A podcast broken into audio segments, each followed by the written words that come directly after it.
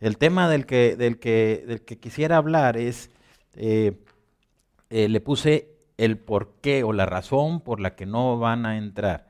Y estoy hablando del reino de Dios.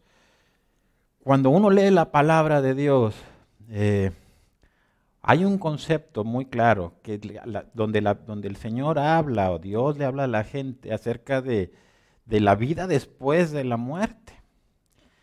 Y Dios habla sobre, no vamos a, eso no va a ser el tema de hoy, pero, pero habla sobre un juicio habla sobre la condenación eterna, Dios habla al respecto y habla claramente a través de toda la palabra de Dios y habla sobre un concepto, ¿verdad? Del concepto que nosotros conocemos como el cielo, ¿verdad?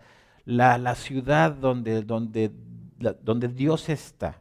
¿Y qué dice la palabra de Dios? Mire, voy a leerle un pasaje que está en, Hebreos, ese no le va a aparecer en la pantalla, pero nada más para que vea, yo quisiera que usted viera primero eh, que este concepto por decirlo así, se lo quiero llamar, e, este conocimiento Dios se lo revela a la gente, que a todos los creyentes en toda la historia. Es un conocimiento que Dios le da a la gente en su interior, desde el principio.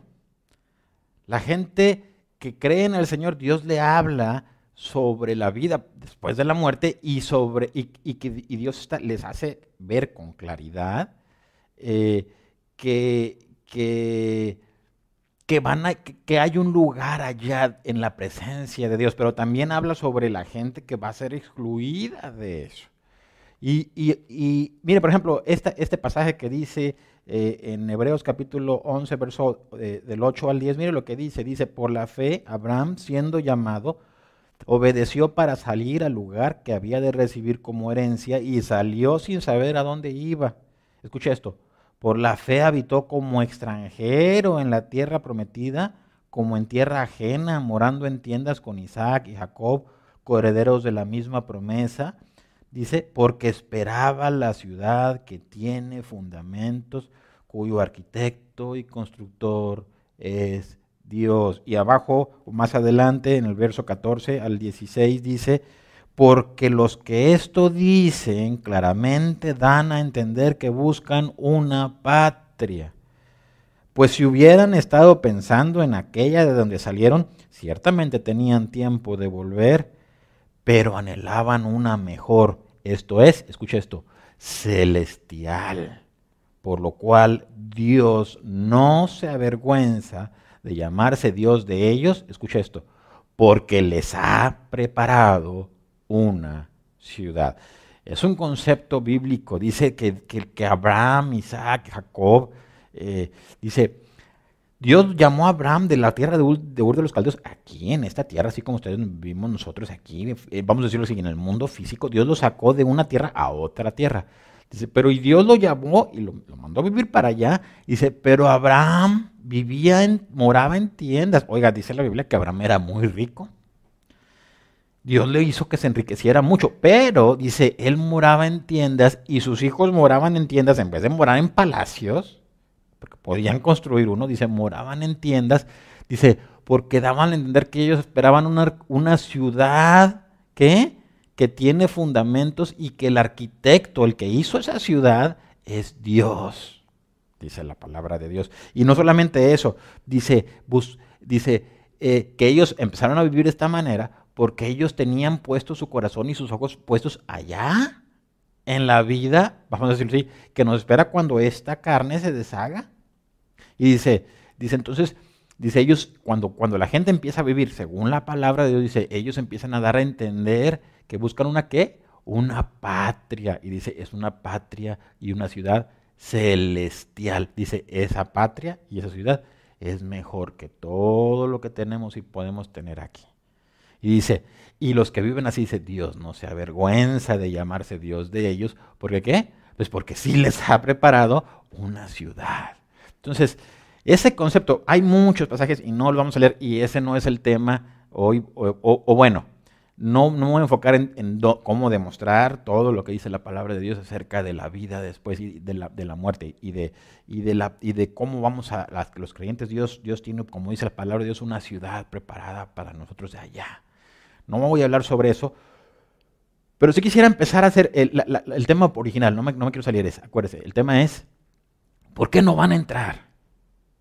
Porque y ahorita vamos a ver, lo primero que quiero que, quede claro, voy a leer cuatro versos de la Biblia, bueno, un, pasaje un poquito más grande, pero son cuatro o cinco, y quiero que usted vea, quiero que veas que el corazón de Dios es que la gente entre, es que la gente se salve, eso es lo que Dios quiere. ¿Ok? Entonces, vamos a leerlo y luego vamos a empezar ahora a ver por qué no entran. Mire lo que dice la palabra de Dios. Mire, por ejemplo, Romanos capítulo 3, versos 23 y 24 dice esto. Por cuanto todos pecaron y están destituidos de la gloria de Dios, escuche, siendo justificados, ¿cómo? ¿Cuánto cuesta? Dice, gratuitamente por su gracia, mediante la redención que es en Cristo Jesús. Dice la palabra de Dios, todos quedaron fuera, nadie tenía acceso a la, a la ciudad, ¿verdad? Dice, pero Dios en su misericordia y en su gracia, ¿qué hizo? Dice, nos redimió por el sacrificio que Jesús hizo en la cruz por nosotros. ¿verdad? Miren lo que dice Romanos capítulo 6, verso 23. Escuche, porque la paga del pecado es qué? Es muerte, más la dádiva de Dios o el regalo de Dios es vida. Dice, mientras que nuestros pecados nos llevaron a la muerte, dice el regalo. Escuche esto, ¿qué es? ¿Es un qué? Es un regalo. Atrás en el otro pasaje decía, es gratuito. Decía, mas la dádiva de Dios es vida eterna en Cristo Jesús, Señor nuestro. Otro, segunda de Pedro 3.9, dice, escucha al apóstol Pedro, dice, el Señor no retarda su promesa, según algunos la tienen por tardanza. Está hablando de la venida de Cristo. Y, dice, sino que es paciente para con nosotros, no queriendo que ninguno perezca, sino que qué? que todos procedan al arrepentimiento. O sea, Dios diciendo, ¿por qué, no ha, ¿por qué no hay juicio? ¿Y por qué no ha venido el Señor y pone todo en orden? dice, hey, porque Dios espera que qué? Que todos se arrepientan, que todos se arrepientan. No quiere que qué? Esa es la voluntad de Dios. Dios dice, yo no quiero que ninguno perezca. Acá dice, dice, porque Dios está dando un regalo. ¿Cuál es? Vida eterna. Mire lo que dice Romanos 10 del 9 al 13. Dice que si confesares con tu boca que Jesús es el Señor y creyeres en tu corazón que Dios le levantó de los muertos, ¿qué? Serás salvo. Porque con el corazón se cree para justicia, pero con la boca se confiesa para salvación.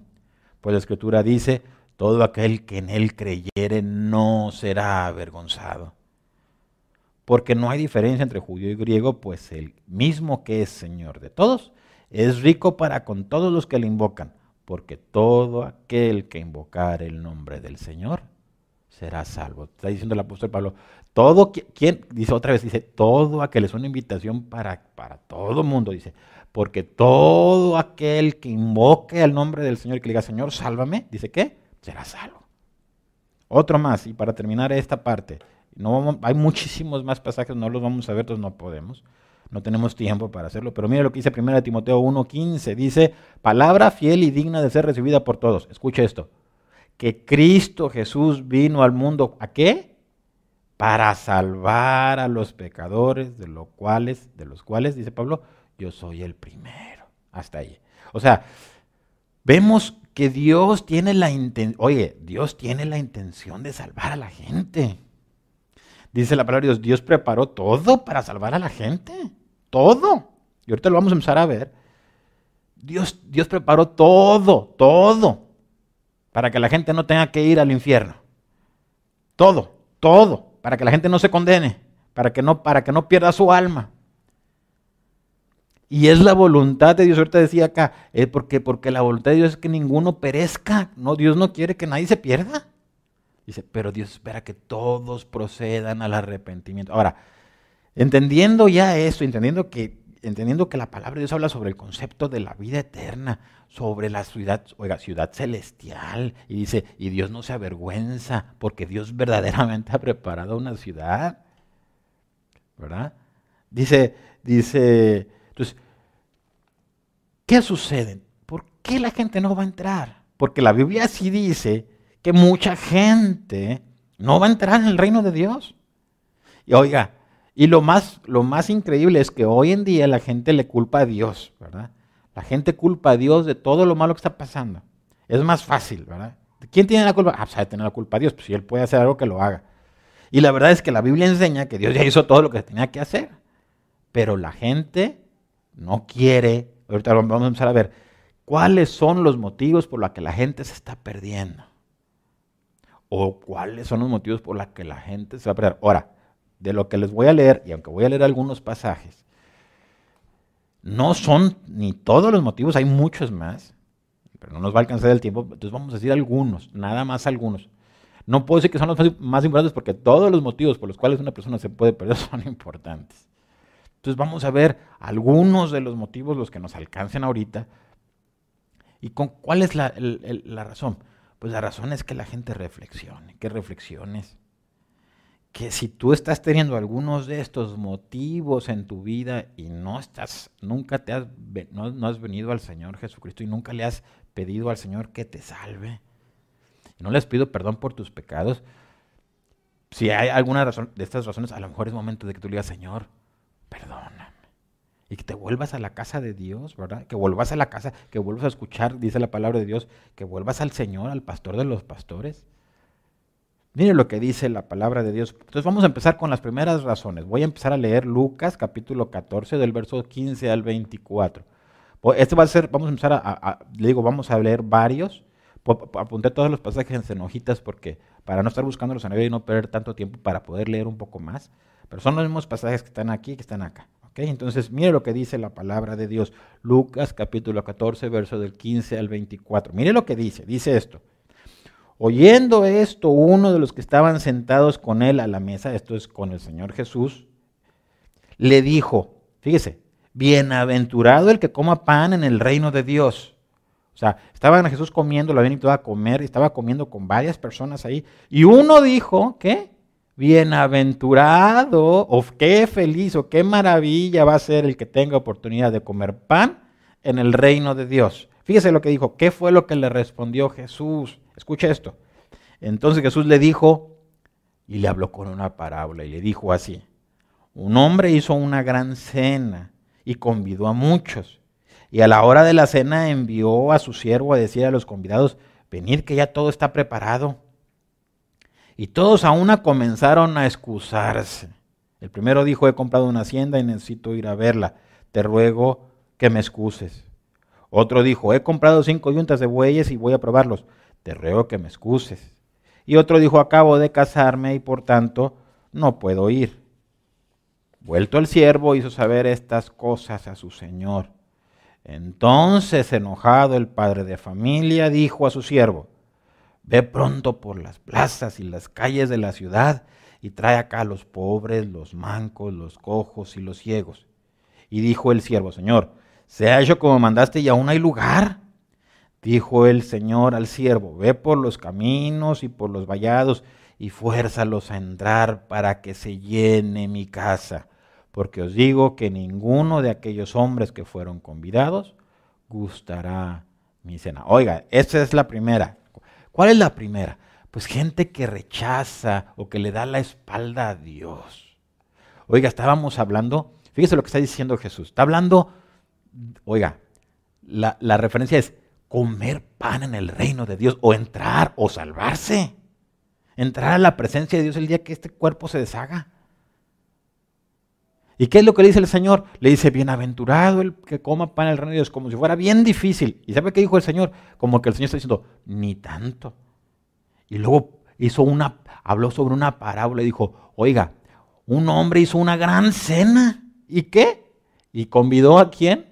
A muchos, ¿sabe qué está hablando? Es, la referencia es, Dios hizo que ya tiene todo preparado. ¿Te acuerdas lo que dice, lo que dice, eh, lo, que, lo que leímos ahorita en Hebreos, donde dice, Dios ya ha preparado unas vidas, dice, ya está preparado todo. Dice la palabra del Señor esto. Entonces dice, dice, hizo un, un hombre hizo una gran cena y convidó, invitó. Es una invitación. ¿Y el quién es el que, el que hizo los gastos de la cena? Pues el que lo invitó.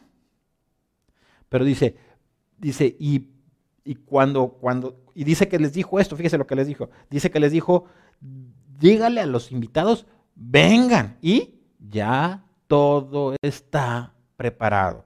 Y dice que empezaron, oiga, empezaron a poner excusas. Empezaron a poner excusas para qué? Para no ir empezaron a excusarse. No, pues es que fíjate que yo acabo de comprar una hacienda. Y el otro, no, pues es que fui a comprar unas yuntas de bueyes, tengo que probarlo. Y otro, no, pues es que me acabo de casar. Entiéndeme, ¿verdad? Dice que le decían, oye, dile que me excuse, que me disculpe, ¿verdad? Tengo una razón. Escucha esto. Una excusa es o no, una razón válida o no. Pero al final de cuentas, lo que el Señor estaba diciendo aquí es que no hay una razón válida para rechazar la invitación que Dios ya hoy y cada día está haciéndole a las personas y diciéndoles, te invito a mi casa.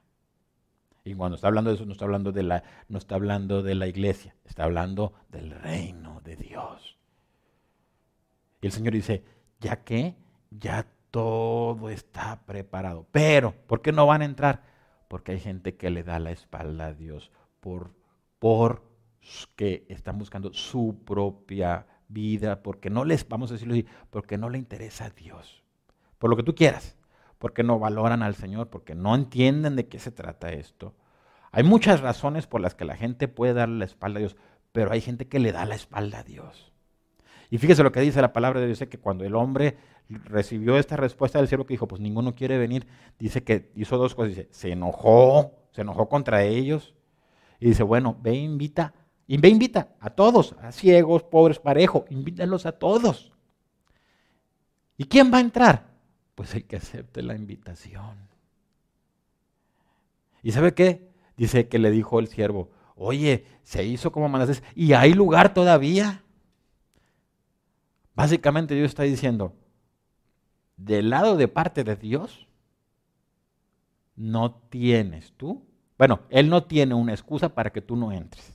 ¿Sí me explico? Al revés. O sea, de parte de Dios, Él no tiene una excusa como para decirte, híjoles, es que se llenó mi casa y pues ya no alcanzaste espacio. No, dice la que, que en la parábola que Jesús dice, dije que Jesús dijo y recalcó, aún hay, aún hay lugar.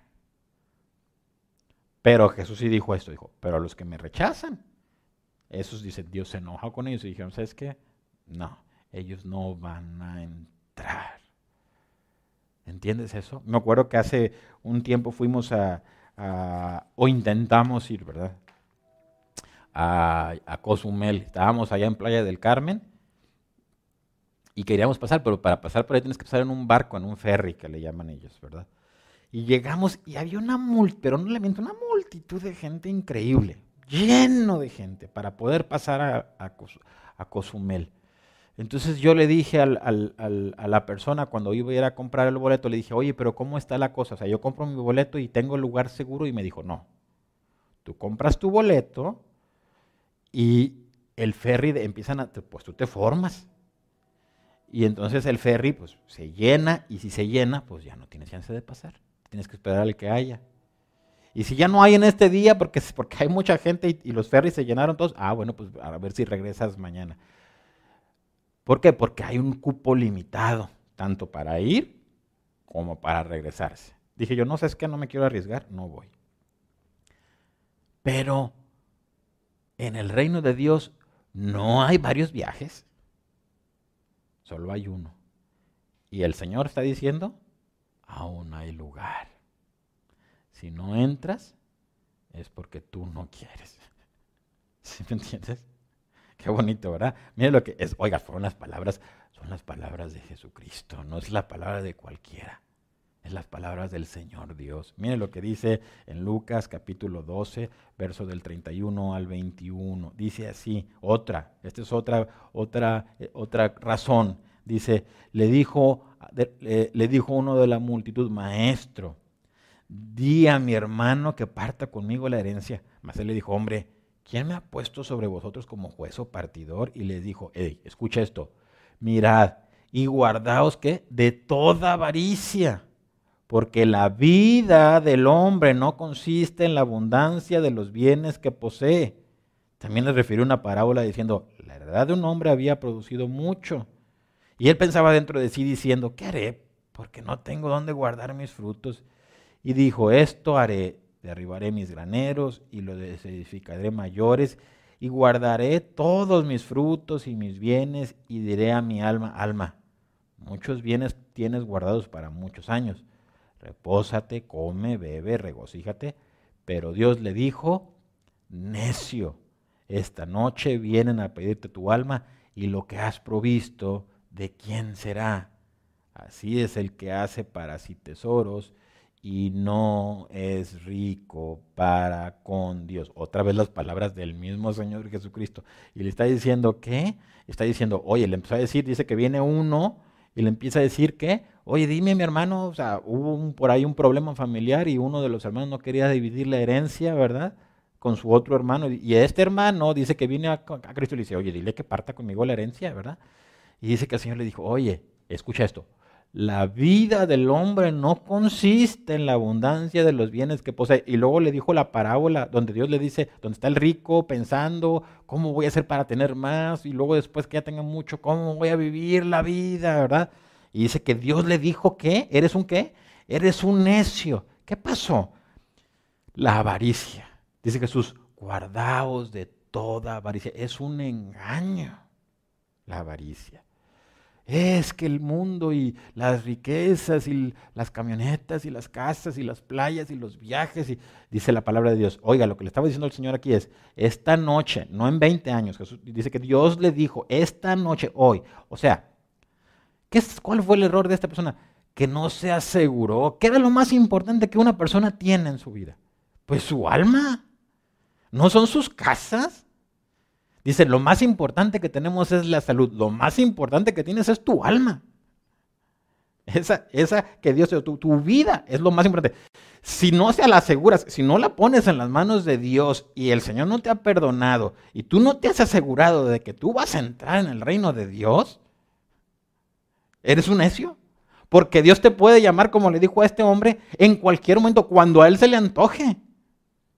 Hay gente que se enoja, Ah, una vez vi a un hombre diciendo, eh, ¿cómo puede haber un Dios? Un día yo, dice, dice aquel hombre, ¿verdad? Un ateo, dice, yo me di cuenta que Dios no existía porque un día estaban todos en la iglesia a la hora de la mañana y vino un gran terremoto y el terremoto mató a mucha gente. A la gente que estaba en la iglesia, pues, ¿dónde está Dios? Oye, no entiendes, Dios es Dios y puede llamar a quien Él quiera, cuando Él quiera. Y Dios dice, es una necedad que el hombre, entendiendo que hay una eternidad, no asegure su eternidad. Porque es avaro y porque su corazón, que es el problema de la, de, de la avaricia, dice, porque te engaña, te ciega, te impide ver más para allá, te pones a pensar en todo lo que está aquí y lo más importante, no lo aseguraste. Qué tremendo, ¿verdad? Y Jesús dijo, va a pasar. Otro. Mire lo que dice Lucas capítulo 8, verso del 4 al 15. Otra, otra diferente. Dice otra vez, estoy hablando casi la mayoría son las palabras del Señor Jesucristo. ¿Ok? ¿Y por qué? Pues porque Él es el Señor, Él es el Señor Dios. Quiero que lo escuches. Aunque toda la Biblia, toda la Biblia es la palabra de Dios, es la palabra de Él. ¿Eh? Mire lo que dice la palabra del Señor. Otra vez, juntándose una gran multitud y los de cada y, y, los que de cada ciudad venían a él les dijo por parábola. el sembrador salió a sembrar su semilla y mientras sembraba, una parte cayó junto al camino y fue hollada y las aves del cielo la comieron. Otra parte cayó sobre la piedra y nacida se secó porque no tenía humedad. Otra parte cayó entre espinos y los espinos que nacieron juntamente con ella la ahogaron y otra parte cayó en buena tierra y nació y llevó fruto a ciento por uno. Hablando estas cosas decía a gran voz, escucha esto, el que tiene oídos para oír, oiga. Y sus discípulos le preguntaron diciendo, ¿qué significa esta parábola? Y él les dijo, hey, a vosotros os es dado conocer los misterios del reino de Dios, pero a los otros por parábolas, para que viendo no vean y oyendo no entiendan. Esta es pues la, eh, la, parábola, la semilla, dice Cristo, es la palabra de Dios. Oiga, ahora, espérame, espérame tantito. ¿Qué dice la palabra de Dios? Dice que Jesús les dijo, Jesús les dijo, les dijo, ¿por qué les hablas? ¿Por qué por parábolas? Y dice que, dice, a ustedes les es dado conocer el reino de Dios, a ellos por parábolas. ¿Por qué? Dice, dice el Señor, para que viendo no vean y oyendo no entiendan. Oye, ¿por qué? Pues la razón es bien simple, porque no quieren nada con Dios. ¿Entiendes? Dios dice, si tú me quieres escuchar, yo te voy a hablar. Pero si no me quieres escuchar, pues no te voy a hablar. Pues así de simple. No voy a batallar contigo. No quieres, tienes como los otros, tienes excusas para no escucharme, pues no te voy a hablar. ¿Me quieres escuchar? Le dijo a sus discípulos. ¿Por qué a nosotros sí? Ah, pues porque cuando les hablé vinieron conmigo y me siguieron y están escuchándome. Entonces dice, a ustedes les es dado conocer el reino de Dios. Ah, no, tú no quieres, es que yo tengo mi, religión y yo tengo mis dudas y yo tengo mi filosofía. Dice, no me quieres escuchar, sí, bueno, no tienes permitido, no te voy a dejar que entiendas la palabra de Dios. Mire lo que dice esto. Y él dijo, eh, a vos, ok, muy más para acá, la semilla es la palabra de Dios. Y los de, oiga, ¿sabe quién es el sembrador? Cristo. Dice, y los de junto al camino son los que oyen, ey, escucha esto, y luego viene el diablo y quita de su corazón la palabra para que no crean y qué, y se salven. Los de sobre la piedra son los que habiendo oído reciben la palabra con gozo, pero estos no tienen raíces, creen por algún tiempo y en el tiempo de la prueba se apartan. La que cayó entre espinos, estos son los que oyen, pero yéndose. Son ahogados por los afanes y las riquezas y los placeres de la vida y no llevan fruto. Mas la palabra que, cayó en buena tierra, hey, estos son los que, escucha esto, con corazón bueno y recto, hey, ponga atención, retienen la palabra oída y dan fruto con perseverancia. Escucho eso, o sea, ¿por qué, esta, porque hay gente que no va, no va a entrar al reino de Dios? Dice, porque reciben la palabra de Dios pero no la reciben como lo que es. Dice, como la palabra de Dios. Entonces viene el diablo y les pone ideas y se lleva la palabra. Dice, unos son como junto al camino. Pasa el diablo y les dice, oye, son puras mentiras. Ah, sí, cierto, eso no existe. O yo soy ateo, o lo que tú quieras. Y agarra la palabra de Dios que Dios les dio y se la lleva. Y otro dice, ay, sí, qué bonito, qué bonito. Dice, pero no dejan, dice la palabra de Dios, dice, eh, eh, acá, ya es que ya le, cambié, para acá está, dice esto. Dice, son como, dice, los, los de sobre la piedra son los que habiendo oído reciben la palabra, pero estos no tienen que raíces, creen por algún tiempo, en el tiempo de la prueba se apartan. Oiga, ¿por qué no tienen raíces? Porque tienen una piedra abajo. ¿Sabe qué es esta piedra abajo? Es su corazón duro que no deja que la palabra de Dios entre por completo a, sus vidas. ¿Por qué? Mire lo que dice, lo voy a leer este pasaje, ese no lo va a aparecer ahí, y no me le corte acá, perdón, en la que estamos viendo de Lucas, porque todavía no termino allí. Pero mire lo que dice Primera de Tesalonicenses, el apóstol Pablo le escribió a los tesalonicenses en Primera de Tesalonicenses, capítulo 2, verso 13. Escucha lo que dice el apóstol Pablo, dice, por lo cual también nosotros sin cesar damos gracias a Dios de que cuando recibisteis la palabra de Dios que oísteis de nosotros, la recibisteis no como palabra de hombres, sino según es en verdad la palabra de Dios, la cual actúa en vosotros los creyentes. ¿Escuchó eso? Eso es el apóstol Pablo hablando, dice, porque cuando estábamos hablando la palabra de Dios, dice, ustedes recibieron la palabra no como cualquier palabra, sino como que, ¿qué? Como lo que es en verdad la palabra de Dios. La vez pasada hablaba con una de mis amigas eh, que vive en Mérida y estábamos hablando y le digo, hoy la gente agarra y escucha la palabra de Dios y hoy una de dos, la rechazan, ¿verdad? Le dan la espalda o la consideran como si lo hubiera hablado cualquier vecino, ¿verdad? Y entonces se ponen a discutir. Sí, bueno, mira, la Biblia dice, pero yo digo, como si fuera del mismo nivel. Entonces, ¿qué pasa? Pues si tú no entiendes que la palabra de Dios la dio Dios y que es lo más grande, y si le metes semillas de otro tipo como los espinos que dijo Jesús, que, se, que ahogan la palabra de Dios, o si tienes una piedra y un corazón duro, o si escuchas al diablo y todas las ideas que te puede dar, y no le das a, la palabra de Dios el lugar del de lo que es, que es Dios hablándote a ti, te vas a perder. Porque no le das a Dios el lugar que Dios debería de tener. Con lo que hoy está pasando en esta generación. La gente no quiere oír a Dios y no le está dando Dios el lugar que tiene. Hoy, hoy hay tanta gente que está blasfemando contra Dios. Y lo hacen con tal descaro. Y dicen, ¿por qué no? ¿Se acuerdan lo que dice la, palabra del Señor en, primera, en Pedro? ¿Qué dice? Porque Él es paciente y no quiere que... ¿Por qué Dios no hace nada y no los destruye? Dice, porque Él es paciente y no quiere que ninguno perezca. Aunque hablen feo. Dice, pero Él quiere que todos procedan al arrepentimiento. Entonces, ¿qué está pasando? Pues está pasando eso. Está pasando que, que la gente está, eh, está, recibe la palabra, pero no la recibe como lo que es. Como la palabra de Dios, como la ley más alta y como la ley verdadera y única. Entonces no dan fruto. ¿Y qué? Se pierden. Se ahogan. Los espinos la ahogan. El sol la seca con las pruebas. O viene el diablo y se la lleva. Otra, vamos a ver. ¿Vamos bien? Todavía, vamos bien, no, me quiero, no lo quiero cansar. Otra, otra diferente. Mire lo que dice Lucas capítulo 12, verso del 8 al 12. Esto dijo Jesucristo. Os digo que todo aquel que me confesare delante de los hombres, también el Hijo del Hombre le confesará delante de los ángeles de Dios. Ey, mas el que me negare delante de los hombres, será negado delante de los ángeles de Dios. ¿Escuchó eso? Oiga, qué, qué palabras tan pesadas. Estaba pensando la vez pasada en, voy a, voy a, tenía deseo de hablar sobre esto, sobre las graves palabras cuando el Señor Jesucristo habló, porque son palabras graves.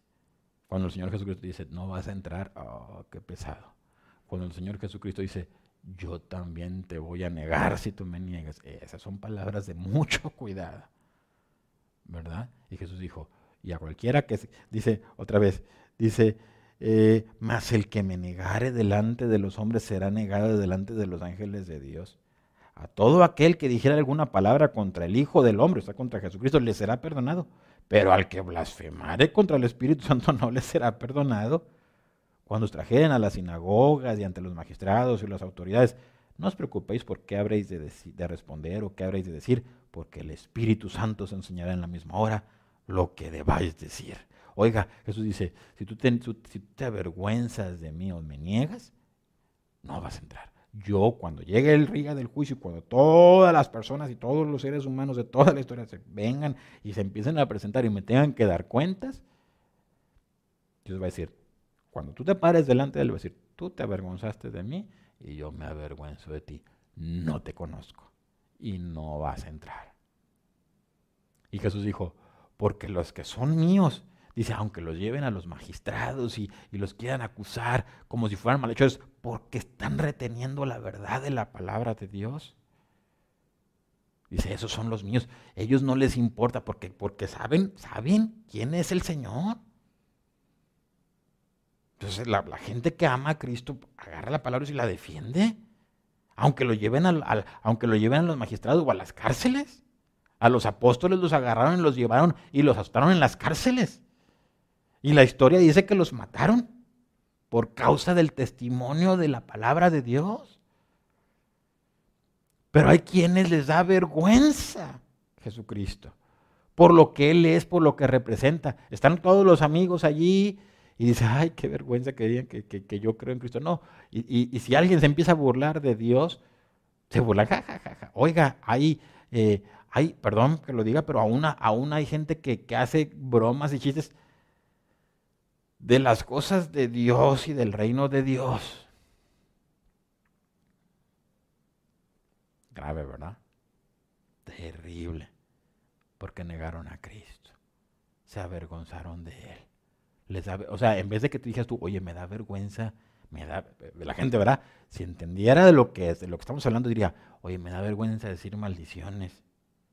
Oye, me da vergüenza eh, ser una persona, un, lujurioso o un lascivioso, ¿verdad? Me da vergüenza ser un adúltero, me da vergüenza ser un mentiroso. En vez de avergonzarse de lo malo, dice, se avergüenzan del, oiga, del Señor, del Dios Santo, del que puso su vida para salvarnos a nosotros de nuestra, de lo que sí nos debería de avergonzar. Entonces dijo Jesús, por eso esas personas no van a entrar. Mire lo que dice eh, Mateo eh, capítulo 7, verso del 13 al 23. Dice así, perdón, capítulo 7 del, 13 al 23. Dice, escucha esto, entrad por la puerta estrecha porque ancha es la puerta y espacioso el camino que lleva a la prisión, y muchos son los que entran por ella. Porque estrecha es la puerta y angosto el camino que lleva a la vida, y pocos son los que lo hallan. Guardaos de los falsos profetas que vienen a vosotros con vestidos de ovejas, pero por dentro soy lobos rapaces. Por sus frutos los conoceréis. ¿Acaso se recogen uvas de los espinos o higos de los abrojos? Así todo buen árbol da buenos frutos, pero el árbol malo da, frutos malos. No puede el buen árbol dar malos frutos, ni el árbol malo dar buenos frutos. Todo árbol que no da buen fruto es cortado y echado en el fuego. Así que por sus frutos los conoceréis. No todo el que me dice Señor, Señor entrará en el reino de los cielos, sino el que hace la voluntad de mi Padre que está en los cielos. Muchos me dirán en aquel día, Señor, Señor, no profetizamos en tu nombre y en tu nombre echamos fuera demonios y en tu nombre hicimos muchos milagros. Y entonces les declararé, nunca os conocí, apartados de mí, hacedores de maldad. Así que estábamos viendo ahorita que había gente que rechaza a Jesucristo, había gente que le da espalda a Cristo, había gente que se avergüenza de Cristo, había gente que está engañada con las, con las riquezas y con todo eso. Y oiga, y hay unos que dicen que sí son de Cristo. Pero dice Jesús, pero no hacen la voluntad de Dios, no, no tienen una vida verdadera. ¿Se da cuenta? Qué tremendo, ¿verdad? Jesús dijo, entren por la puerta estrecha. Dice, ¿por qué, ¿por qué así? Es que todos lo hacían. Dice, porque ancha es la puerta y espacioso el camino que lleva a la perdición. Fíjese lo que dijo Jesús. ¿Por qué lo hacías? Porque todos lo hacen. Ah, bueno, dale. No. Dice, porque estrecha es la puerta y angosto el camino que lleva a la vida y pocos son los que lo hallan. Y también dijo que, porque los árboles, los, ah, porque dice, porque el árbol bueno da frutos buenos, pero el árbol malo da frutos malos. Y si tú eres un árbol, ¿sabe qué son los frutos? ¿Sabe qué, de qué está hablando Jesús? El Señor Jesucristo estaba diciendo esto. Ya lo he hablado varias veces, pero, y luego ahorita lo voy a repetir otra vez. Él estaba diciendo, Dios espera, cuando Dios habla, Dios espera que la gente reaccione y que haga lo que Él dice y que vivan según lo que Él ha dicho. Eso es dar fruto bueno. O sea, si Dios te dice no robes y tú no robas, eso es dar fruto bueno. Si Dios te dice limpia tu vida y tú limpias tu vida, eso es dar fruto. Pero si Dios dice no te contamines y te contaminas, tú eres un árbol que da fruto malo. ¿Entiendes? ¿Se acuerdan lo que les decía yo sobre la puerta estrecha? ¿Se acuerdan? Y sobre el camino angosto. Hace, tiempo lo he repetido muchas veces. Que yo les decía, si la puerta está estrecha, significa que el que tiene que transformar su vida o, tiene que meter la panza, para que me entiendas, para poder pasar eres tú. La gente está hoy buscando, oiga, que es bien triste, a mí me da mucha tristeza, pero en muchas partes del mundo y muchos que dicen que son creyentes están buscando transformar y quieren acoplar un Dios que se acople para qué? Para que se acople a sus vidas y no para al revés, no para conformar sus vidas a la voluntad de Dios. Jesús dijo, porque muchos me van a decir a que en aquel día, ¿verdad? Señor, Señor. Y él dijo, no, van a entrar en el reino de Dios los que hacen la voluntad de Dios. Lo acaba de decir aquí. No los que dicen, sino los que lo hacen. Porque hay mucha gente que, oiga, perdóneme, pero está pasando. Y están hablando de cosas mundanas y todo eso. Y dicen que son creyentes, pero, pero, pero pareciera que están conformando a un Dios para que ese Dios les haga los deseos de su voluntad y de su carne y de sus deseos entonces ya no es el Dios de la Biblia. Porque el Dios de la Biblia espera que nosotros nos rindamos a Él y que nosotros cambiemos para, para hacer la voluntad de Él, no al revés. Y Dios dice, pues los que no hacen mi voluntad, yo les voy a decir en aquel día, no te conozco, porque tú haces cosas malas. porque yo esperaba fruto bueno de tu vida, porque cuando yo te hablé la palabra de Dios y te dije cómo debías vivir, no viviste así, no vas a entrar. Tremendo, ¿verdad? Porque mucha gente dice que cree en Dios, pero, ¿y qué dice su vida? Porque, oiga, ahorita lo vamos a leer, a ver si nos da tiempo, porque ya se nos está nos está acabando el tiempo, pero mire lo que dice. Entonces, qué tremendo esto. ¿Por qué no entrar? Pues porque nunca hice la voluntad de Dios. Pero me decía yo que yo era bien creyente. Tremendo. Mire lo que dice la palabra de Dios, Mateo capítulo 11, de verso del 20 al 24. Dice así, entonces comenzó a reconvenir a las ciudades, eh, otra vez, oiga, todas son palabras del Señor Jesucristo. Dice, entonces comenzó a reconvenir a las ciudades en las cuales había hecho muchos de sus milagros, porque ¿qué? Porque no se habían arrepentido, diciendo, ay de ti, Corazín, ay de ti, ay de ti, ¿sabe qué es un ay? Es un pobre de ti. Es lo que está diciendo Jesús. Pobre de ti, pobre de ti, pobre de ti. Porque no se habían repetido diciendo, ay de ti Corazín, ay de ti Betsaida, porque si en Tiro y en Sidón se hubieran hecho los milagros que han sido hechos en vosotros, tiempo a que se hubieran arrepentido en Cilicia, en Cilicio y en ceniza. Por tanto os digo que qué? Que en el día del juicio será más tolerable el castigo para, para, para Sidón y para que para vosotras. Y tú, Capernaum, que eres levantada hasta el cielo, hasta el Hades serás abatida. Porque si en Sodoma se hubieran hecho los milagros que han sido hechos en ti, habría permanecido hasta el día de hoy. Por tanto os digo que en el día del juicio será más tolerable el castigo para la tierra de Sodoma que para ti. Oiga, ¿por qué? ¿Por qué? Jesús lo está acusando de por qué se van a perder. Dice, porque vieron la gloria de Dios, porque vieron los milagros y porque vieron a Dios en todo su esplendor.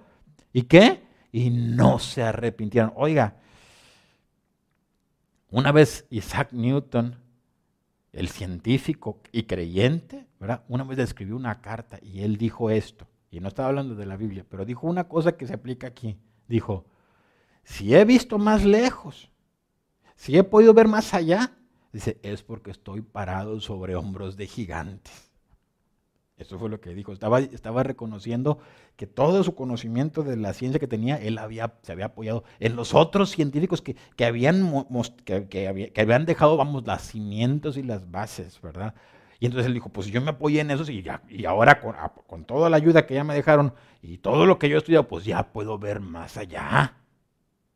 ¿Me entiende? Ahora fíjese, si lo aplicamos ahora, Dios diría, oiga, este libro no lo tuvieron tantas y tantas personas. ¿Me entiende? Y el conocimiento que hoy tenemos de la ciencia que nos revela el tamaño del universo y el tamaño del universo tan grande y todas las maravillas que vemos en el reino de Dios. Todo lo que vemos en la tierra, que Dios lo creó. Dios lo creó y se ve en el ADN, en las, en, las, en los pájaros, en los insectos, en cada cosa, en el universo, en las leyes, ¿verdad? Todo está, todo, todo está gritando. Y hoy tenemos más conocimiento que todas las generaciones atrás. Y hoy es, nuestra generación se ha apartado más de Dios que todos. Y Jesús, esa misma, ese mismo condenación y ese mismo juicio sigue estando presente para esta generación también diciendo, porque si, si en Sodoma hubieran visto y sabido a lo mejor todo lo que ustedes hubieran visto, ya se hubieran arrepentido, pero tú no te quieres arrepentir. Dices que yo no veo a Dios, ¿cómo no? Porque tenemos un, la gente tiene un corazón que no quiere nada con Dios. Que no quiere nada con Dios. Decía uno que, que, que descubrió el, que estaba descubriendo las cadenas de ADN hace varios años, ya unos 60, 70 años, y que ganó un premio Nobel por eso. Él decía, si uno lo ve a simple vista, la verdad es que tendría uno que reconocer que parece un milagro. Pero, ¿verdad? Pero. Y tú dices, ¿en serio? Si no te arrepientes, si no te arrepientes, oiga, Dios ha dejado constancia de su presencia y de su gloria en todo lo que nos rodea, que podemos ver, porque luego dicen, yo no puedo ver a Dios. Todo lo que podemos ver, Dios ha dejado constancia de su poder allí. Y dice el Señor, y no te has arrepentido. Por eso recibirás mayor condenación. Voy a meterme, voy a brincarme a un poquito más algunos pasajes. Mire, mire, por ejemplo, este que está en Mateo 15 del 1 al 20. voy a Mateo 15 del 1 al 20. Dice así. Entonces se acercaron eh, a Jesús estos escribas y eh, eh, a Jesús ciertos escribas y fariseos de Jerusalén diciendo, ¿por qué tus discípulos quebrantan la tradición de los ancianos? Porque no se lavan las manos cuando comen pan. Respondiendo él les dijo, ¿por qué también vosotros, hey, escucha esto, ¿por qué también vosotros quebrantáis el mandamiento de Dios por vuestras tradiciones? Porque Dios mandó diciendo, honra a tu padre y a tu madre, y el que maldiga al padre o a la madre muera irremisiblemente. Pero vosotros decís, cualquiera que diga a su padre o a su madre, es mi ofrenda a Dios todo aquello con que pudiera ayudarte, ya no ha de honrar a su padre o a su madre. Así habéis invalidado el mandamiento de Dios por vuestra tradición. Hipócritas. Bien profetizó de vosotros Isaías cuando dijo, este pueblo de labios me honra, mas su corazón está lejos de mí. Pues en vano me honran enseñando como doctrinas mandamientos de hombres. Oiga, gente, ¿por qué esa gente se va a perder? Dice, porque en vez de enseñar la palabra de Dios, enseñan qué? Mandamientos de hombres y doctrinas de hombres. ¿Por qué? Porque se les acomoda. ¿verdad? Y Jesús puso un ejemplo, dijo, bueno, es que es mi ofrenda a Dios, como es mi ofrenda a Dios, pues ya no te voy a poder dar a ti, papito, ¿verdad? Y dice la palabra de Dios, oye, estás quebrantando el mandamiento de Dios que dice, honra a tu padre y a tu madre para que se acomode a tu vida. ¿Se acuerdan lo que decíamos de la puerta estrecha? ¿Verdad? Y del camino angosto, que si uno tiene que cambiar, no al revés, Dios no va a cambiar. Y dice la palabra de Dios, enseñas mandamientos de hombres y estás desechando la palabra de Dios. Mire lo que dice más. Dice, eh, ah, entonces acercándose a sus... Eh, oh, perdón, dice por acá, 10. Eh, y llamando hacia la multitud les dijo, oíd y entended, no lo que entra en la boca contamina al hombre, mas lo que sale de la boca esto contamina al hombre. Entonces acercándose a sus discípulos le dijeron, ¿Sabes que los fariseos ofendieron cuando oyeron esta palabra? Pero él respondiendo dijo, hey, escuche, toda planta que no plantó mi Padre Celestial será desarraigada. ¿Se acuerda que hablamos hablado de la semilla? ¿Qué es la semilla? Es la palabra de Dios. Y la palabra de Dios, cuando entra en el corazón del hombre, da qué? Fruto. También hablamos sobre el fruto, ¿verdad? dice, pero si la planta no echa buen fruto, dijo Jesús, toda planta que no plantó mi Padre, ¿qué? Será desarraigada dejadlos. Son ciegos guías de ciegos, y si el ciego guiara al ciego, ambos caerán en el hoyo. Respondiendo Pedro le dijo, explícanos esta parábola. Jesús dijo, también vosotros sois aún sin entendimiento, no entendéis que todo lo que entra en la boca del, va al vientre echado en la latrina, pero lo que sale de la boca, del corazón sale, y esto contamina al hombre. Porque el corazón salen los malos pensamientos, los homicidios, los adulterios, las fornicaciones, los hurtos, los falsos testimonios, las blasfemias. Estas cosas contaminan al hombre, pero el comer con las manos sin lavar no contamina al hombre. Y estábamos hablando el Señor de contaminación espiritual. Y él dijo, ciegos y de ciegos, enseñan mandamientos de hombres. Y la ley de Dios no están dispuestos a seguirla. Y quebrantan la ley de Dios. Esos, dijo Jesús, no van a entrar. Mire este otro, ya casi acabamos, ¿eh? ya, ya, vamos a acabar. Voy a, a brincarme tantito para acá, para, para que me alcance el tiempo, y me voy a venir a Juan, de una vez. A Juan, y ya termino con los, con los otros pasajitos así rápidos. Dice en Juan capítulo 3, versos del 1 al 5. Había un hombre de los fariseos que se llamaba Nicodemo, un principal entre los judíos. Este vino a Jesús de noche y le dijo, Rabí, sabemos que has venido de Dios como maestro porque nadie puede hacer estas señales que tú haces si no está Dios con él. Y respondiendo Jesús y le dijo, de cierto, de cierto te digo que el que no naciere de nuevo no puede ver el reino de Dios. Nicodemo le dijo, ¿cómo puede un hombre nacer siendo viejo? ¿Puede acaso entrar por segunda vez en el vientre de su madre y nacer? Respondiendo Jesús, eh, respondió Jesús, de cierto, de cierto te digo, que el que no naciere de agua y del Espíritu, no puede entrar en el reino de Dios. Y me voy al verso 16. Porque de tal manera amó Dios al mundo que ha dado a su Hijo unigénito, para que todo aquel que en él cree que no se pierda, no se pierda, no se pierda. Dice, porque Dios amó tanto al mundo que ha dado a su Hijo unigénito, para que todo aquel que en Él cree no se pierda, para que todo aquel que en Él cree no se pierda. Porque no envió Dios al mundo a su, no envió Dios a su Hijo al mundo para condenar al mundo, sino para que el mundo sea salvo por Él. El que en Él cree no es condenado, pero el que no cree ya ha sido condenado porque no ha creído en el nombre del unigénito Hijo de Dios.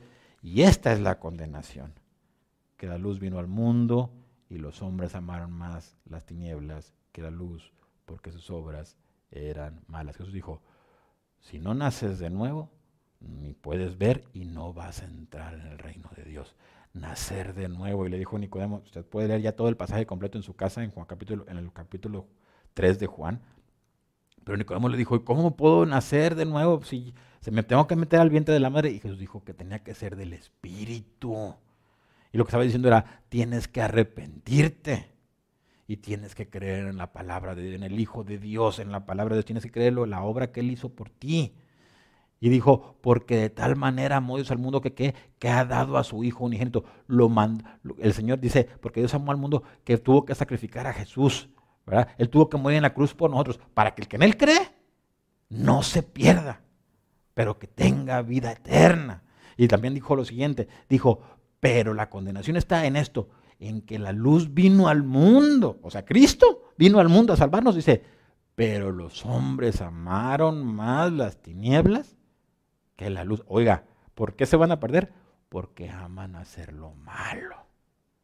Es lo que Jesús decía porque yo vine para salvarlos, para darles cosas buenas, para darles esperanza y para darles, para invitarlos a entrar en mi casa.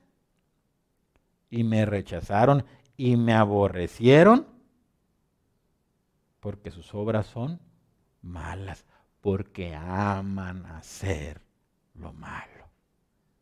Y tiene concordancia con todo lo que hemos visto. ¿Quién rechazaría a Jesucristo y se avergonzaría de él? Alguien que ama hacer lo malo. Solamente alguien así se burlaría del Señor Jesús. O lo rechazaría. O se avergonzaría de él. ¿Verdad? Y Jesús dijo, necesitas nacer de nuevo. Necesitas que Dios haga un cambio en ti profundo. Y no puede venir si tú no te arrepientes. Y si no crees en el Hijo de Dios. Si no le dices, Señor, sé mi Señor. ¿Se acuerda lo que decía, lo que decía eh, el apóstol Pablo, que dice que si creyeres eh, que Jesús es el Señor, ¿verdad? Y que si creyeres en tu corazón y que si, que si confesares con tu boca que, de Dios le levantó de los muertos, ¿qué? Serás salvo, porque todo aquel que invocare el nombre del Señor será salvo. Y termino ya con estos tres pasajitos, cuatro pasajitos muy, muy, muy rápidos. Primera de Corintios 6, del 9 al 10 dice, escucha esto, ¿no sabéis que los injustos, este es el apóstol Pablo, ¿no sabéis que los injustos no heredarán el reino de Dios? ¿Qué? No erréis, o sea, no te equivoques, ¿verdad? ¿Qué es lo que está diciendo Pablo? ¿Quiénes no van a entrar? Bueno, pues no van a entrar ni los que rechazan a Jesús, ni los que hacen, aman hacer lo malo, todo lo que hemos visto, ni los que rechazan a Jesús, ni los que no quieren oír a Dios, ni los que le dan la espalda a Dios, ni los que, ni los que este, están siendo, no, ni los que no le dan la importancia a Dios como lo que Él es, ¿verdad? Todas esas personas no van a entrar en el reino los que se avergüenzan del Señor, ¿verdad? Los que, se, los que quieren acomodar al Señor a su vida y no quieren cambiar ellos, y no los que no se arrepienten. Y aquí dice, ¿no sabes que qué? Que los que injustos no eran al reino de Dios, no reis Ni los fornicarios, ni los idólatras, ni los adúlteros, ni los afeminados, ni los que se echan con varones, ni los ladrones, ni los avaros, ni los borrachos, ni los maldicientes, ni los estafadores, heredarán el reino de Dios. Gálatas 5 del 19 al 21 dice, y manifiestas son las obras de la carne que son adulterio, fornicación, inmundicia, lascivia, idolatrías, hechicerías, enemistades, pleitos, celos, iras, contiendas, disensiones, herejías, envidias, homicidios, borracheras, orgías y cosas semejantes a estas, acerca de las cuales os amonesto, como ya os lo he dicho antes, que los que practican tales cosas no heredarán el reino de Dios.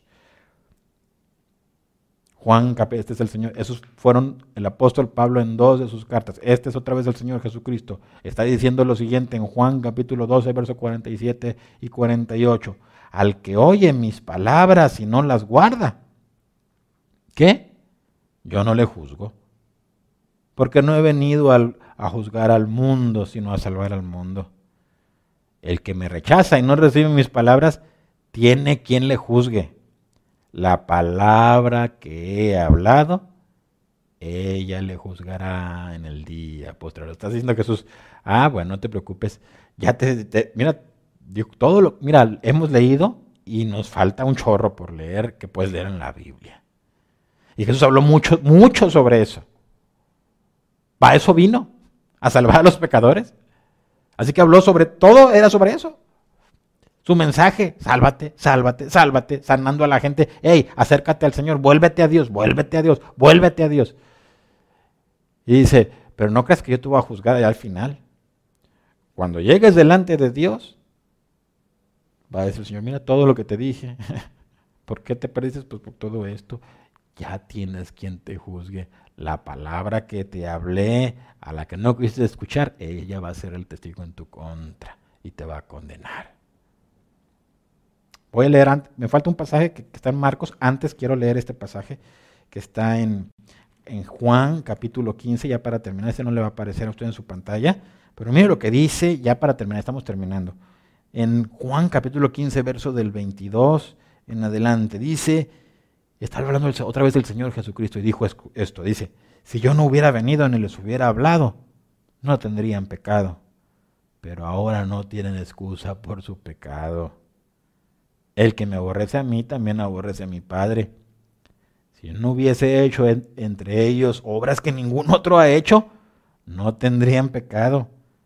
Pero ahora han visto y han aborrecido a mí y a mi Padre escucho esto, Jesús. Hay gente que dice, ¿y cómo sé que Dios es verdad? ¿Verdad? Hay gente que pregunta eso. ¿Cómo sé que Dios está ahí? Digo, Jesús, si yo no hubiera venido y no hubiera hecho lo que hice y no hubiera resucitado y no hubiera hecho todo, no tendrías pecado.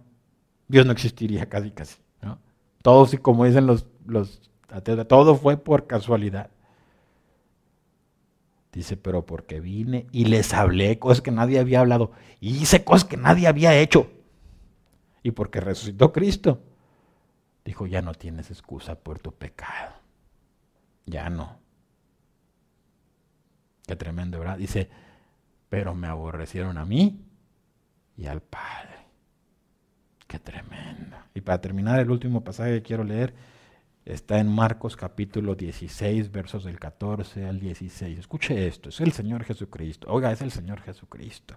Y dice, finalmente se apareció a los once mismos, estando ellos sentados a la mesa. Está en la resurrección, cuando Jesús resucitó, y les reprochó que su incredulidad y dureza de corazón, porque no habían creído los que le habían visto y resucitado y les dijo, id por todo el mundo y predicad el Evangelio a toda criatura. el que creyere y fuere bautizado será salvo. Mas el que no creyere será condenado. ¿Quién más no va a entrar? Pues el que no crea, el incrédulo. Dice que aún algunos discípulos, cuando los demás empezaron a ver, oye, Jesús se me apareció, yo lo vi. Dice que empezaban a dudar, ah, no creo. ¿A poco? Pues si la muerte no resucitan. Porque tenían un conocimiento bien mínimo de Dios. Y Dios dice, ve y prediquen. Ay, perdón, está la invitación. En, en, cierto punto nosotros somos el siervo del que habló Jesús en la, en la, parábola de la cena, ¿verdad? Que él dijo, vaya, invite, invite, jala a los ciegos y a los pobres. Usted ahí diga. Ve y habla a la gente de Cristo. Diles, hoy ya todo está preparado. Cuando Jesús estaba muriendo antes de, antes de, de expirar, cuando estaba terminando su sacrificio en la cruz, dijo, consumado, estaba tratando de decir, consumado es, es, todo está listo. ¿Se acuerda lo que dijo el padre de, familia en la, gran cena? Dice que le dijo, ya todo está preparado. Vayan y prediquen. Les dice Jesús, vayan y prediquen. Y si creen, van a ser salvos. Si vienen a Cristo y, y, lo reconocen como el Señor de su vida y empiezan a vivir como Dios quiere y le dicen, Señor, Padre, yo no te conozco, pero estoy arrepentido. He hecho y he vivido mi vida como he querido. Y no te conozco, no conozco tu palabra, no conozco nada de ti. Pero si vienes y te arrepientes y dices, Señor, yo creo, yo creo en lo que tú hiciste por mí en la cruz, dice la palabra de Dios, serás salvo. Pero si tú dices, ah, yo, eso, no sé, a mí no me... Lo que tú quieras, por lo que tú quieras y por las razones que tú quieras. Pero si tú no le crees a Jesucristo y no le entregas tu vida, Jesús dijo, será condenado. Y no hay vuelta. No, nada más hay dos destinos. ¿Hay una vida más allá de la muerte? Sí, sí hay. hay. Pero hay dos destinos bien diferentes. Y la palabra de Dios dice y nos exhorta a decir, el Señor estaba diciendo, ¿sabe qué significa arrepentíos? Decía, arrepentíos, arrepiéntanse porque el reino de Dios ya se acercó a ti. Estaba diciendo, vuélvete a Dios, deja de hacer lo malo, arrepiéntete, deja de hacer lo malo y vuélvete a Dios. Y sálvate sálvate. Voy a terminar eh, orando. Y si tú nunca le has entregado tu vida a Jesucristo, pero tú sí le crees al Señor y tú dices, oye, pues yo sí me quiero, yo sí quiero entrar, yo sí quiero comer pan en el reino de Dios, habla con el Señor. Ponte, ponte a cuentas con Dios y dile, Señor, yo he vivido mi vida sin ti, pero quiero cambiar quiero conocerte, quiero escuchar tu palabra, quiero conocer tu palabra, quiero vivir no como a mí me como a mí se me haga más fácil o como me convenga. Quiero vivir, quiero conocer la voluntad de Dios y quiero vivir para hacer la voluntad de Dios. Si eso es tu deseo en tu corazón y tú le crees al Señor y quieres entrar en el reino de Dios y quieres que Dios salve tu alma, haz esta oración conmigo. Señor, en el nombre de Jesucristo, yo creo, Padre, en la obra que hizo Jesucristo en la cruz por mí. Yo creo, yo creo, Señor. Yo sé, Señor, que necesito ser perdonado de todos mis pecados, Señor. Tú conoces todo mi vida, Señor. Tú conoces todo lo que yo he dicho y todo lo que yo he hecho. Entra en mi corazón y entra en mi vida y límpiame mis pecados déjame conocerte, déjame conocerte, déjame conocer cuál es la voluntad de Dios. Entra en mi corazón y salva mi alma, Señor. Sálvame en el nombre de Jesucristo, Padre. Amén. Amén. Si tú hiciste una, una comunión y un pacto con el Señor verdadero, si en tu corazón realmente le hablaste al Señor, puedes estar seguro de que eres salvo. Y te recomiendo que te consigas una Biblia y empieces a leer la Biblia. Puedes empezar a leer los evangelios, ¿verdad? Mateo, Marcos, Lucas y Juan. Empieza a leerlos una y otra y otra vez para que escuches la palabra de Jesús en tu vida, para que entre su palabra en tu vida. Y luego puedes empezar a leer toda la, la palabra de Dios, toda la puedes leer, poco a poco. Todo lo que tú quieras, pero, pero empieza a conocer a Dios para que puedas conocer cómo Dios piensa y cómo Dios quiere que tú vivas, ¿verdad? Y para que puedas tener de parte de Dios todas las promesas que Él le ha dado a los que creen en Él y a los que le aman. Dios te bendiga.